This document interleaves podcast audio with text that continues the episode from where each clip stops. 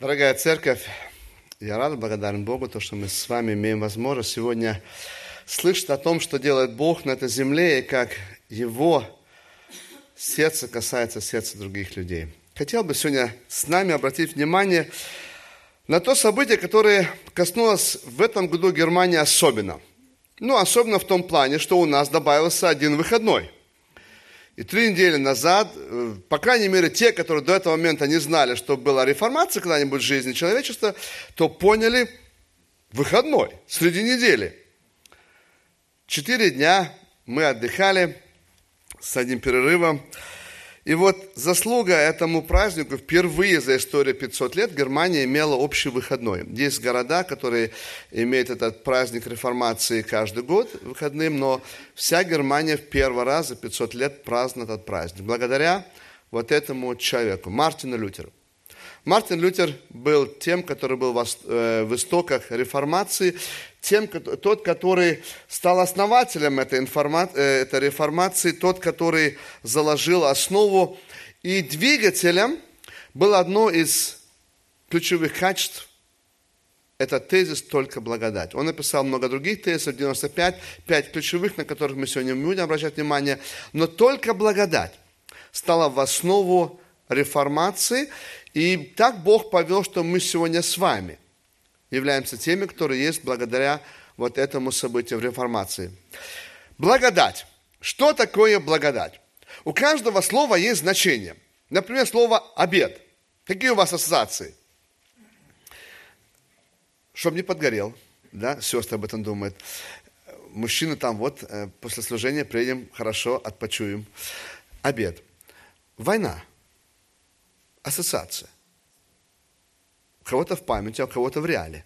Сегодня в мире насчитывается 38 военных очагов. Люди, которые там живут, слово «войне» придают особенное значение. Это не, это не, это не понаслышке где-то. Слово «благодать». Что происходит в нашем сердце, в нашем голове, когда мы слышим слово «благодать»? В моем сознании слово «благодать» врезалось впервые – это было лет 17 назад, где было одно миссионерской конференции, выступал миссионер с Индии. И он рассказывал о том, как в Индии происходят многие ритуалы, события, рассказывал о том, что на берегу реки сжигают тела мертвых, как правило, поджигают огонь дети, это ритуал такой, тут же подвозят дрова, тут же моют посуду, одежду, стирают, и в туалет ходят. Все тут. Я человек не впечатлительный, но следующие две недели вот эта картина висела мне перед глазами. И я начал понимать, какая в моей жизни есть благодать. Я вырос там, где я вырос. Я вырос в семье, где 10 детей, но я первым пришел к Богу. У меня никогда не было чувства голода. Обо мне позаботились родители, была мама и папа – после одного семинара сын приехал домой и сказал, папа, я так рад, что ты не голубой. И это хорошо. То есть в моей жизни столько благодати. И я тогда впервые начал перечислять все то, что в моей жизни мне Бог дал. Перечислять о том, что это незаслуженный дар.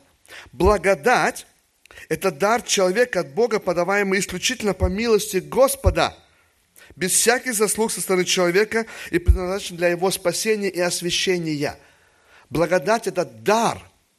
У Павла есть три места Писания. Я хочу все три коротко высветить для того, чтобы мы получили небольшое э, основание понятия благодати. В Ефесянам, во второй главе, в восьмом стихе он пишет, «Ибо благодатью вы спасены через веру, это не от вас, дар Божий, не от дел, чтобы никто не хвалился». Мы люди по своей природе – законники. Бог создал человека так, что у него есть дары, способности, и он хочет их воплощать. И это здорово. Но в тот момент, где мы что-то воплощаем и делаем, мы думаем, что мы это сделали, красавчики. Не понимаем, что это дар, который мы получили, благодаря этому дару мы что-то смогли сделать. Спеть, заработать деньги, построить, починить, без разницы что.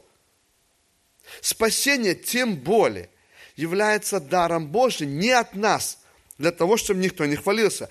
В Римлянах Павел добавляет элемент, получая оправдание даром. по благодати Его, искуплением в Иисусе Христе. Благодать дается даром. Люди рады бы были за благодать заплатить. Знаете почему? Тогда нету зависимости. В Германии люди не любят принимать подарки по этой причине. Когда мы приехали в городок, где мы живем, и Катерина начала соседям разносить подарки на Рождество, на Адвент, там просто в субботу спекла что-нибудь, они начали отказываться, потому что подарки, дар делать человека зависимым от этого человека. Поэтому не принимают. Люди не хотят быть зависимы. Бог предлагает нам спасение, и многие люди не принимают его только по своей гордости, потому что понимают, в этот момент они станут зависимы от Бога, не хотят. Гордость человеческая является антипотом, является э, тем, что противоречит для того, чтобы взять благодать. И третье. Благодать дается, говорит Павел, всем человекам. Ибо есть благодать Божья, спасительная для всех человеков. Если бы нам, людям, дали возможность определять, кому нужно выделить благодать и кому нет, то горе многим из нас. Скорее всего, мы бы в категорию благодатных людей бы не попали. Бог убрал это, даже не дал людям эту возможность принимать решения. Мы часто говорим, он спился, все, для него уже спасения нету. Мы в наших категориях очень часто списываем людей. Мужа, жену, соседа, ребенка, родителей. Говорим, ну нет, ну вот он все, это такой грешник, для него спасения уже нету. На, на, когда я бываю в Украине и в России, там для голубых спасения нет. Не все, это категория списана. Да? В других местах еще кого-то списали. Для всех человека. Спасительная благодать для всех человека. Если ты сидишь в этом зале думаешь, что для меня не благодати, это обманывает тебя дьявол. Для тебя есть благодать. Благодать в любой ситуации. Даже будучи верующим, совершая грехи, у тебя есть благодать. Не зная Христа, живущий в мире, у тебя есть благодать. Совершающий грех 25 раз у тебя есть благодать.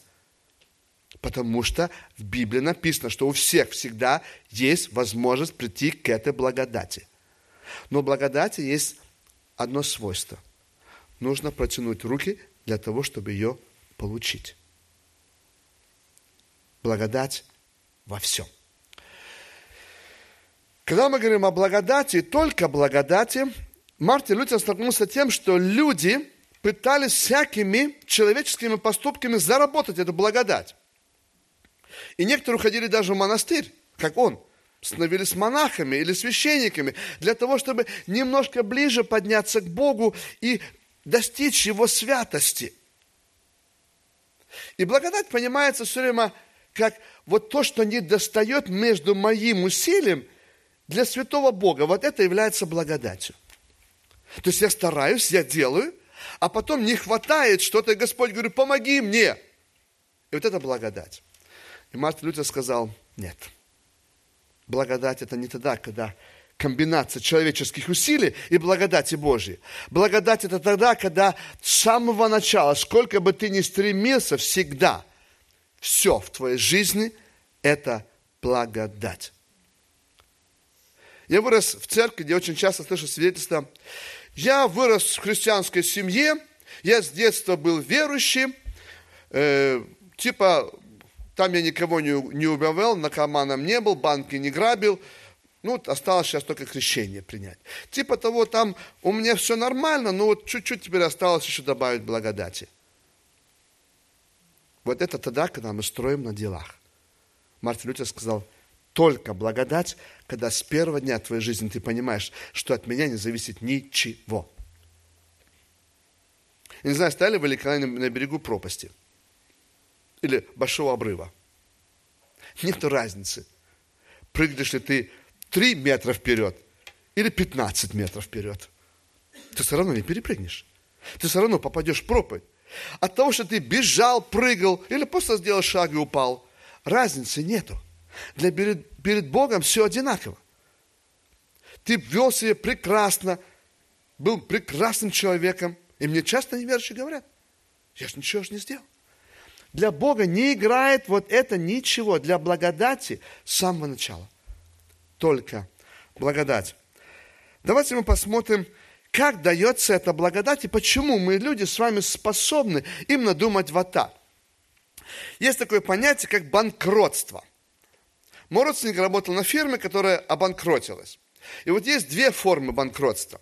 Первое банкротство тогда, когда приходит инсольвенцферфара, то есть человек, который помогает фирме, которая обанкротилась, и говорит, с этого момента все ваши долги прощаются, и я помогаю, помогаю вам эту ситуацию выйти. Фирма как работает, так и работает. Зарплата как получает, так и получает.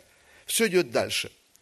Но потом, как только они немножко окреплись, банк говорит, а теперь давайте, пожалуйста, возвращайте ваши долги. Вот это время банкротства закончилось. Есть вторая фаза или другая форма, когда фирма приходит и говорит, мы обанкротились. Все. Эту фирму расформировывают. Как, например, у вас недавно Air Berlin. То есть там ничего не спасло. Эту фирму полностью разбили, полностью банкротство. Вот точно так же происходит в духовном мире. Что происходит в банкротстве? Сначала греховности, сознание полной греховности, у нас появляется стыд, э, страх, беспомощность, и мы приходим к Богу, и Он дает нам прощение, и мы получаем возрождение свыше. Знакомо это? Ты, тебе без разницы, кто в зале сидит, ты выходишь сюда вперед, ты падаешь на колени, ты плачешь, у тебя э, все слизистые каналы работают, потому что тебе без разницы. Ты хочешь получить эту благодать. Потом начинаются шаги духовной жизни. У нас начинается успех, чувство удовлетворенности – и знаете, теперь у нас начинается попытка вернуть Богу немножко назад за те долги, которые Он заплатил. И мы становимся такими небольшими фарисеями. Ну, например, ну я не такой же, как она, я уже не грешу.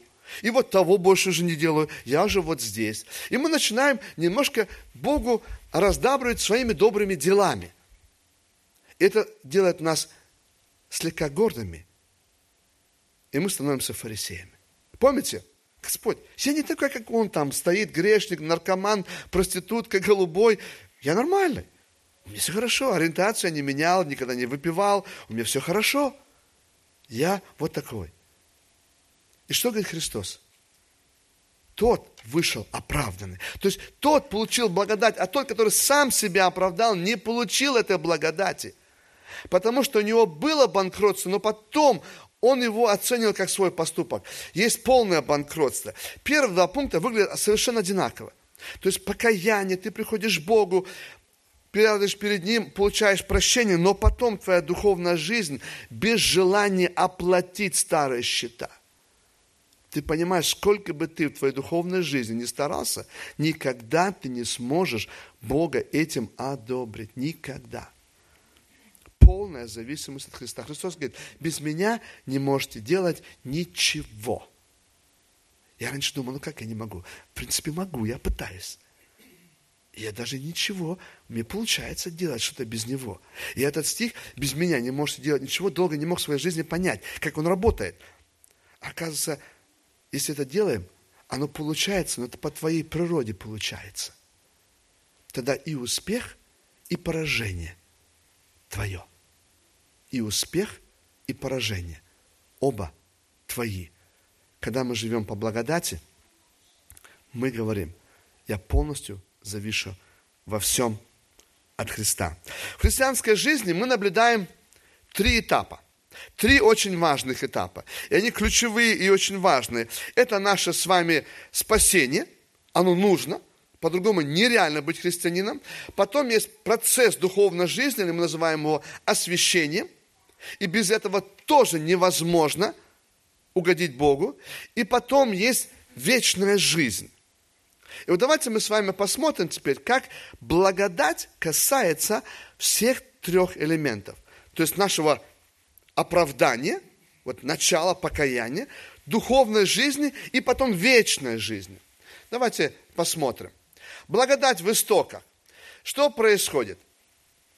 Мы говорим, да, человек не может покаяться сам. Нереально. То есть, как бы он ни старался заслужить себе, покаяние нереально. Мы понимаем, что он должен перед Богом смириться и получить благодать. В этом согласны почти все. Богословы, Но потом начинается наша духовная жизнь. И вот здесь очень часто мы говорим освящение по делам. И в Библии достаточно, очень много глаголов повелительного наклонения. То есть, делай. Я вычитал э, в пасторальных письмах Титу, 1 Тимофеем и 2 Тимофея 38 глаголов повелительного наклонения. То есть складывается впечатление, что ты должен делать, делать, делать, делать. И ты должен делать. И потом, естественно, ты получаешь э, твое спасение уже по заслугам. Ну, как получится. Я вырос в церкви, где страх был в основе нашего понимания божества. В любой момент может Бог прийти, и ты не уверен, заберет он тебя или не заберет.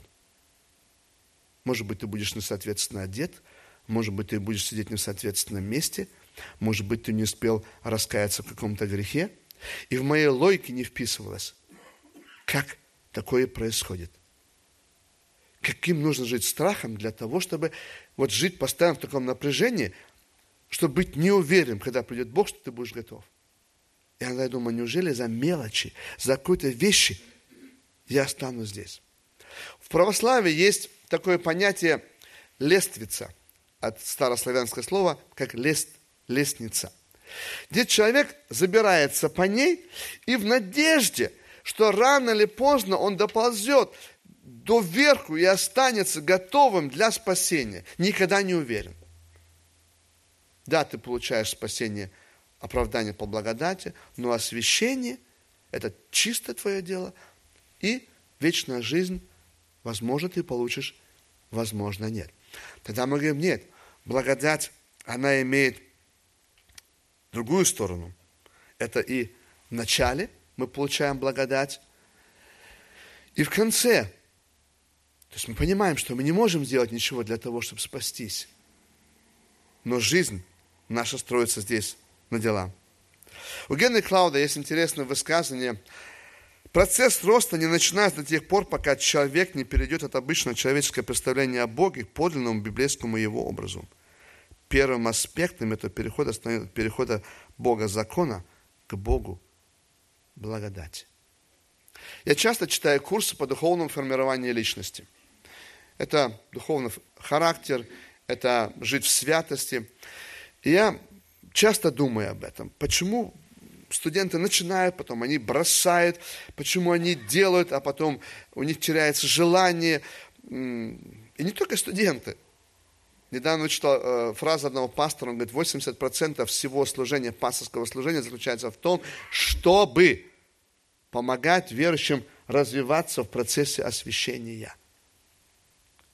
То есть покаяние, это немного времени занимает. Здесь ничего не нужно делать, здесь делает Бог. Вот в этой части пастор тратит 80% энергии. Если я все больше и больше ловлю на том, что в освящении мы много строим на делах. Мы живем по закону. Вместо того, чтобы освящаться по благодати. Часто люди всегда говорят, ну, если тогда по благодати, значит, мне не нужно освящаться. Я говорю, нет, нет варианта освящаться или не освящаться.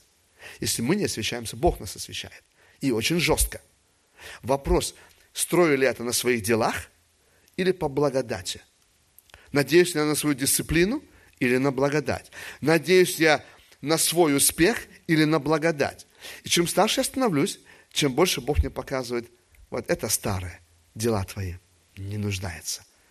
На этом ты не построишь. Благодать. Ты умеешь что-то? Строишь на, на опыте? Строй на благодати. Я тебе покажу, что опыт твой ничему не годится. Ты строишь на людях? Я заберу тебя людей. Строй на благодати. Ты строишь еще на чем-то? Я заберу тебя это. И чем больше мы в духовном растем, чем больше у нас Бог забирает для того, чтобы сделать нас людьми, которые живут по благодати. Господь, без Тебя я не могу делать ничего. От Тебя я хочу. Поэтому мастер Лютер сказал, все по благодати. Павел говорит, если законом я умер для закона, чтобы жить для Бога, Я распялся Христу, и уже не я живу, но живет во мне Христос, а что ныне живу по плоти, то живу верою Сына Божия, возлюбивший меня, предавший себя. За меня. Но отвергаю благодать, не отвергая благодать Божия, а если законом оправдания, то Христос напрасно умер. Если я в своей жизни строю на делах, тогда Христос в своей, нашей жизни не прославляется – как только я начинаю строить на своем опыте, на своих заслугах, автоматически Христос уходит в тень. Не ему слава. Как только я говорю, что, ну, да, у меня есть опыт, ну, я понимаю, что в этот момент он может и не сработать, но благодать Божия работает всегда. Если мы строим на благодати, тогда мы уходим от закона. Мы с вами по природе законники, и поэтому основа реформации была – оправдание по благодати, освящение по благодати и по благодати восхищение. Все, что мы есть, Павел говорит, все, абсолютно все в моей жизни – это Христос. Поэтому он говорил, не я живу, Христос живет во мне. Что раньше было, не считая за важным, потому что, ну какой смысл в этим хвастаться? Потому что я прекрасно понимаю, если не благодать, я бы не был бы здесь и не был бы тем, кто я есть. Благодать во мне и благодать во всем. Три элемента благодати, и на этом мы будем подходить к концу. У благодати есть хорошее свойство. Знаете, какая? Благодать учит. Благодать учит нас духовно жить.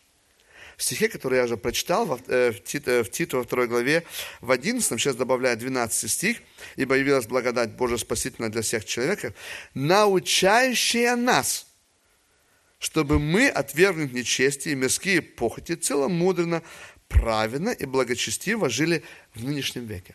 Вопрос не стоит, освещаться нам или не освещаться. Некоторые думают, что если благодать, тогда может делать все, что угодно. Нереально. Вопрос стоит, как и чем я освещаюсь. Своими собственными делами или по благодати. У меня есть хороший друг – Иногда я хожу к нему на, на наставнические консультации, и он дает немного, но хорошие советы. И вот он говорит, раз фразу, не сказал ее прямо мне, а процитировал, что совет, который ему дали, не думай слишком много о себе. Я подумал, вау, интересная фраза, не думай слишком много о себе.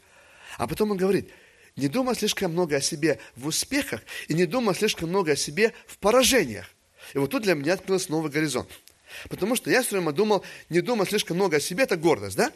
То есть смиряйся. Он говорит, не думай слишком много и в поражениях. То есть, если мы что-то достигли и это предписываем себе, то в поражениях кому мы предписываем это? Тоже себе. И потому что, ну, ныне депрессия, не могу, а, все, я никчемный. Но если в успехе я предписал это Богу, то и поражение, понимаю, что Господь, да, я слаб, но тебе есть благодать я могу к тебе прийти. То есть, если мы здесь себе, то и здесь себе. Если мы в подъемах приписываем это Богу, в поражениях нам несложно прийти к Нему. Потому что нашего там не было ничего. Благодать, она научает нас.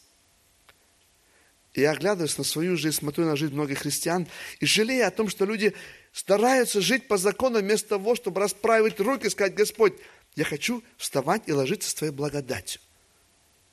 Ремонтировать машину с благодатью, общаться с людьми с благодатью, прощать с благодатью и вставать от грехов с благодатью. Не по делам, с благодатью. Следующее. Благодать является действенная. У нее не истек срок хранения. Она всегда действует. Она действует везде независимость от культуры, от языка, от народа, она всегда. Написано, что «но благодатью Божией Павел говорит, я есть то, что я есть». И благодать его во мне не была тщетна, но я более всех их потрудился. А потом такая ремарочка. Не я, впрочем, а благодать Божия во мне. У нас бывают такие моменты, мы так, вот я то сделаю, то сделаю, то, две церкви, пять покаяний, там еще там, а потом Дух Святой говорит, ну-ка, ну-ка, ну-ка, притормаживай. Кто это все сделал? И ты понимаешь, не я, но благодать Божия во мне. Поэтому если в том, что мы делаем, не прославляется Бог, а мы, это реально, но тогда и все остальное тоже наше. А там падений проколов так много, не дай Бог. Поэтому лучше отдать славу Ему и в благодати, в падении, просить у Него. Вот тогда мы живем по благодати. Павел перечисляется то, что он не в своей жизни, не он это делал, а это делал Христос. Еще одно качество, и это божественная благодать. Божественная благодать заключается в том, что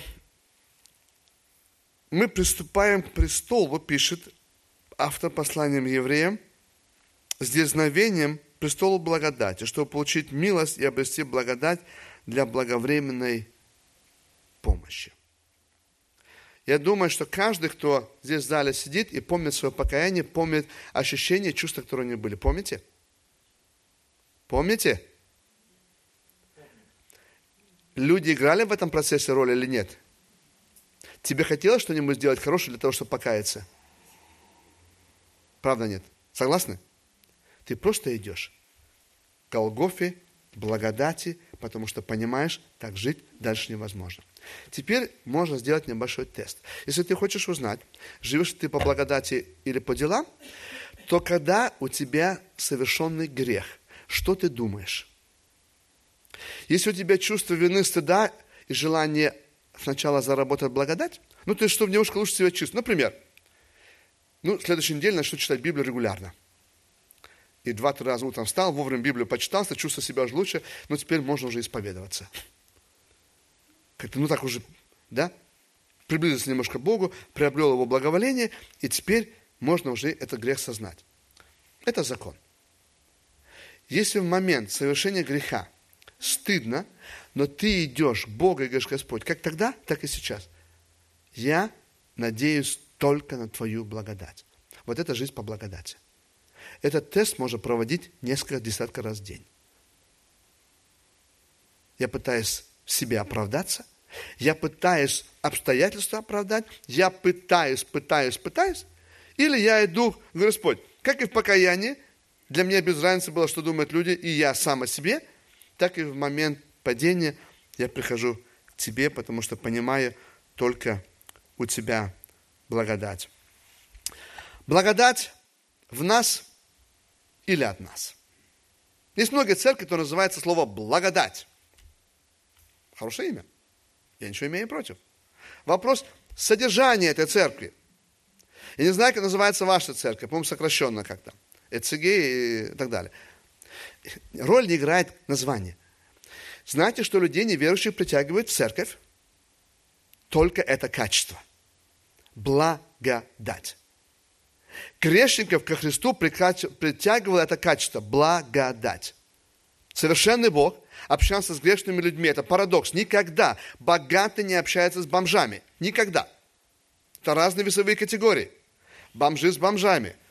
Крутые с крутыми оправданный, священный, то есть себя хорошо чувствует, никогда к нему не приходят люди, которые постоянно падают. Ну, уже пятый раз запил на этой неделе. Не общаются эти люди вместе. Люди грешно не боялись прийти к Христу, ко Христу, потому что там было качество благодати. Не осуждение, а благодати. Сколько благодати в нас и сколько благодати отходит от нас. Берем ли мы эту благодать и даем ли мы эту благодать другим людям? Это огромнейший вопрос. Сколько благодати исходит от нас? Либо мы работаем под законом, ты должен, либо мы излучаем благодать, ты можешь. И заканчивая служение, хотел бы помолиться о том, чтобы Бог дал нам понятие разумения, познать глубину этой благодати, изучать ее, просить ее, жить ее каждый день. Мы будем молиться.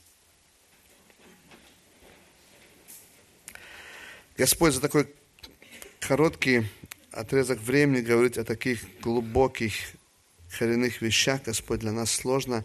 воспринимать это в нашем сознании. Мы надеемся на Твою благодать, на Твое водительство Духа Святого в нашем сердце. Молю Тебя о том, чтобы Ты, Господь, дал нам разумение, желание познавать эту благодать и жить в этой благодати. Господь, даруй нам сердце смиренное, которое приходит к Тебе, не зарабатывать себе добрыми делами хорошее настроение, а смиренно сокрушенно, Господь, перед Тобой просит благодать. Простите, если мы часто, Господь, этого не делаем. Уберегай нас, Господь, от людей, которые становятся законниками, фарисеями. Даруй нам быть людьми, которые излучают эту благодать и этим славят Тебя, нашего великого Бога.